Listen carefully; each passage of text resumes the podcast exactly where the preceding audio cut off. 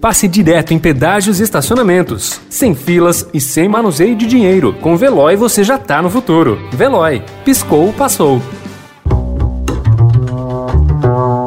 Notícia no seu tempo. Especial Mobilidade. Olá, seja bem-vindo a mais um Notícia no seu tempo especial Mobilidade. Há três anos, durante o Tech Festival de Copenhagen, na Dinamarca, o analista de tecnologia Horace Didiu usava pela primeira vez o termo micromobilidade. Naquele dia, ele se referia aos meios de transporte com menos de 500 quilos e motorização elétrica. Na edição de hoje, vamos mostrar que o tempo passou, o conceito foi ampliado, ganhou força, recebeu atenção das cidades e possibilitou até novos modelos de negócio.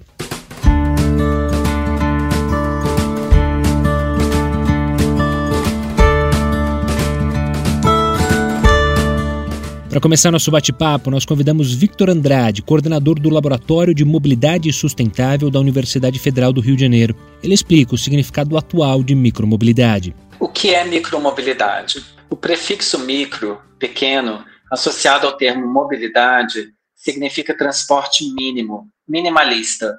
Para além disso, o termo designa um fenômeno de mobilidade bastante abrangente, que engloba trajetos urbanos realizados em velocidades baixas, mediados por equipamentos leves e fáceis de operar, por exemplo, bicicletas e patinetes. E geralmente, esses veículos estão conectados à tecnologia de dados e informação. Eles são usados muitas das vezes em combinação com outros modos de transporte, nos chamados deslocamentos de primeira e última milha e operacionalizados em sistemas que podem ser públicos, compartilhados ou privados. Cabe dizer que o conceito de última milha hoje vai além da última milha em si, devido às novas tecnologias utilizadas na micromobilidade, pois temos hoje veículos elétricos. Por exemplo, uma bicicleta elétrica vai muito além em termos de potencial da última milha. Quem também está conosco é Clarice Cunha Link, diretora executiva do Instituto de Políticas de Transporte e Desenvolvimento. Ela argumenta que a importância da micromobilidade hoje está diretamente relacionada a outro conceito. A mobilidade ativa é importante. Mobilidade ativa é um dos principais eh, modos de transporte sustentável, de mobilidade urbana sustentável. Né? Por mobilidade ativa, a gente inclui a mobilidade a pé, a gente inclui a mobilidade por bicicleta ou por outros modos ativos. Skate, patinete, poderia estar incluído aí também, né? Então, o transporte ativo ele é de fato fundamental na cidade para a gente garantir viagens limpas, né, do ponto de vista de emissão de gases de efeito estufa, do ponto de vista de emissão de poluentes locais. Então, viagens com poucas emissões ou com baixas emissões ou com zero emissões. Então, é um meio de transporte limpo é um meio de transporte mais seguro, porque a gente consegue diminuir a velocidade né, da mobilidade e trazer essa velocidade para uma escala humana, né? E, enfim, as cidades que circulam a 60, 70 km por hora são cidades extremamente perigosas, né? E, enfim, a gente vê aí o impacto gigantesco no número de mortos e feridos é, são 42 mil pessoas mortas no Brasil por ano em decorrência de colisões, então quer dizer, a, as viagens por transportes ativos são viagens de mais baixa velocidade também, isso é fundamental. É, elas ocupam menos espaço, né? Mobilidade ativa ocupa muito menos espaço, principalmente do que é, a mobilidade por carro. Então a gente está falando aí da importância em relação a emissões, em relação à mudança climática, poluição, em relação a mortes e feridos no trânsito, segurança viária, em relação ao espaço ocupado, né, o que gera não somente um congestionamento, mas uma competição pelo espaço, né? A cidade tem um espaço finito, naturalmente, e esse espaço é cada vez mais ocupado, e mais dedicado e mais assegurado ao carro. Então, a mobilidade ativa, ela é uma oportunidade nossa de ressignificar o uso do espaço público, e de garantir que esse uso não seja privatizado, né? cedido plenamente ao transporte individual motorizado.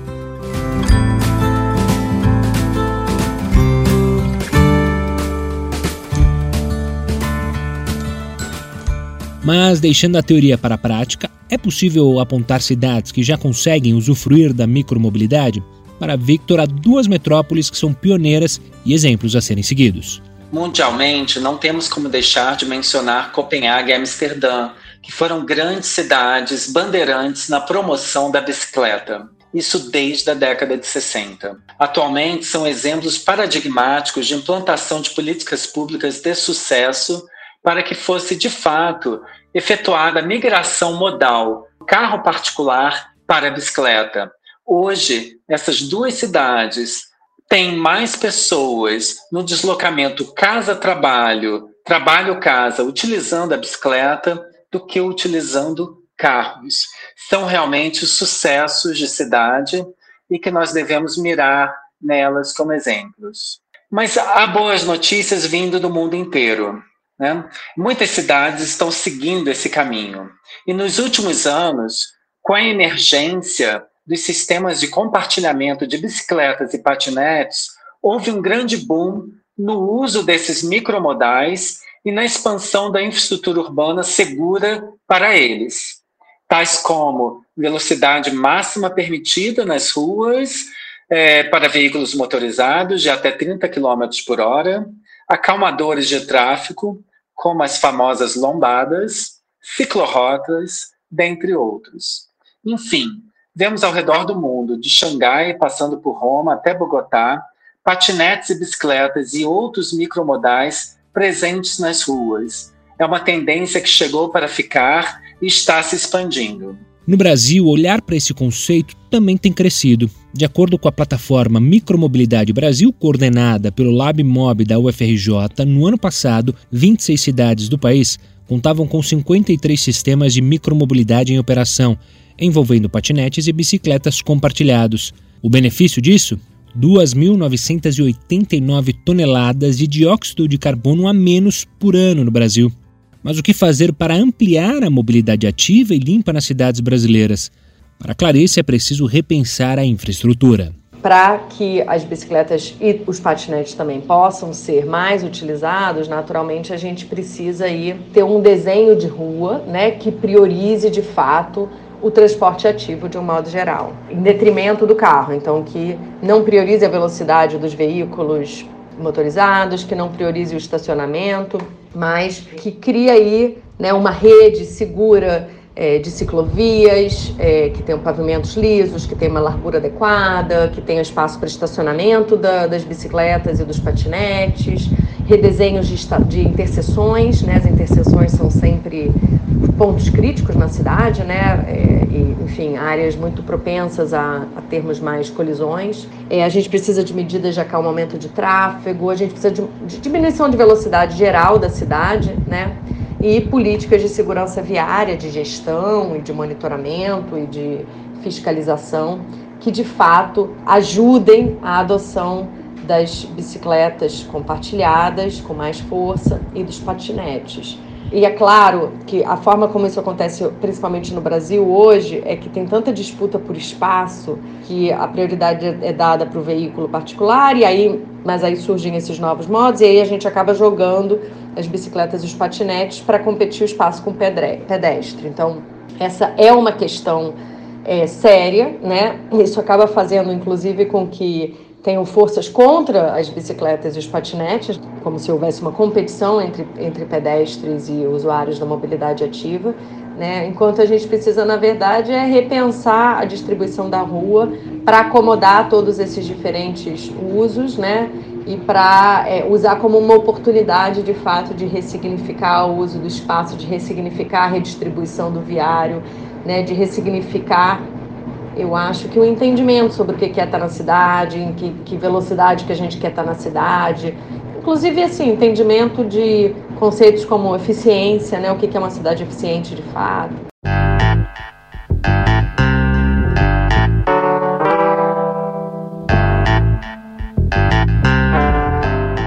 E a pandemia do coronavírus, ela pode prejudicar a micromobilidade? Para Victor e Clarice, a Covid-19 reaqueceu o debate sobre uma locomoção mais limpa e sustentável. Apesar de no Brasil a pandemia da Covid-19 ter proporcionado uma reestruturação nos sistemas compartilhados, levando à paralisação e interrupção de alguns desses sistemas, é possível observar que a micromobilidade está passando por um período de efervescência novamente, tanto por fatores culturais, mas muito por uma questão sanitária e de segurança. A conscientização sobre a necessidade do distanciamento social, levando uma busca cada vez maior por transportes individuais, mas ambientalmente sustentáveis, que minimizem é, a aglomeração. Na Austrália, nos Estados Unidos ou no Brasil, o mercado de bicicletas tem passado por um aquecimento vibrante. Dados divulgados recentemente pela Aliança Bike mostram que as vendas de bicicleta registraram um aumento de 118% entre 15 de junho e 15 de julho deste ano na comparação com o mesmo período do ano passado. Nesse sentido, a micromobilidade, apesar de ajustes operacionais, está ganhando força e este momento deve contribuir para seu fortalecimento no pós-pandemia. No campo da mobilidade ativa, de um modo geral, a gente vê aí um novo movimento, um movimento que toma força, né, que já, é, já vinha acontecendo. Então, desde as grandes agendas globais, objetivos do milênio, a nova agenda urbana, os comprometimentos de Paris, de, de abatimento de emissão de gases de efeito estufa, as discussões todas sobre qual é a cidade do futuro, a bicicleta, a mobilidade a pé, ela já aparecia com força já eram temas que apareciam com força. Muitas cidades já estavam avançando em suas políticas, né, em, intervenções, iniciativas que incentivavam é, esse tipo de deslocamento. Na narrativa, isso já estava muito presente, né? isso tem estado muito presente. Já, já há várias eleições no Brasil que a bicicleta já né, aparece, por exemplo. Então, na narrativa, isso tudo estava tem estado muito presente. Com a pandemia, acho que houve uma uma virada de chave, né, que potencializou esse movimento que já estava rolando, né? É, que já tinha uma massa crítica, que já tem estudos, que já tem que então que na narrativa já tinha uma força. E aí de repente a própria OMS fala o modo de se deslocar mais seguro é pela bicicleta, né, no momento, ou um dos modos seguros. As cidades também, na medida em que ficaram vazias, é, de repente viram a oportunidade ali de começar a testar. A gente viu isso em várias cidades eh, europeias e, e latino-americanas também, né? Buenos Aires, Bogotá, Cidade do México, Lima, Quito. É, alguns ensaios aqui no Brasil também, né? Belo Horizonte, Niterói, mas ensaios ainda tímidos. Mas a gente viu em vários cantos do mundo um incentivo de fato na mobilidade ativa, um entendimento de que essa é uma oportunidade é, de repensar as cidades, de redesenhar as cidades. E aí a micromobilidade ela é fundamental, né? Ela faz parte dessa das estratégias de incentivo ao, ao uso da bicicleta e a, e a mobilidade a pé. Né? Ela faz parte das estratégias de incentivo a uma cidade mais devagar, com mais baixa velocidade, né? a uma cidade de baixo carbono, uma cidade mais segura, né? uma cidade na qual o espaço é ressignificado.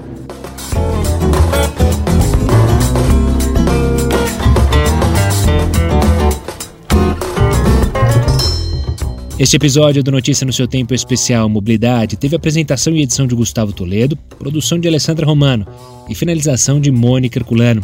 Obrigado pela sua companhia e até a próxima. Notícia no seu tempo. Especial Mobilidade. Pegando a estrada ou só indo no shopping? Com o Veloy você já está no futuro e passa direto em pedágios e estacionamentos, sem filas, sem contato e sem manusear dinheiro. Aproveite 12 mensalidades grátis e peça já o seu adesivo em veloy.com.br. Veloy. Piscou, passou.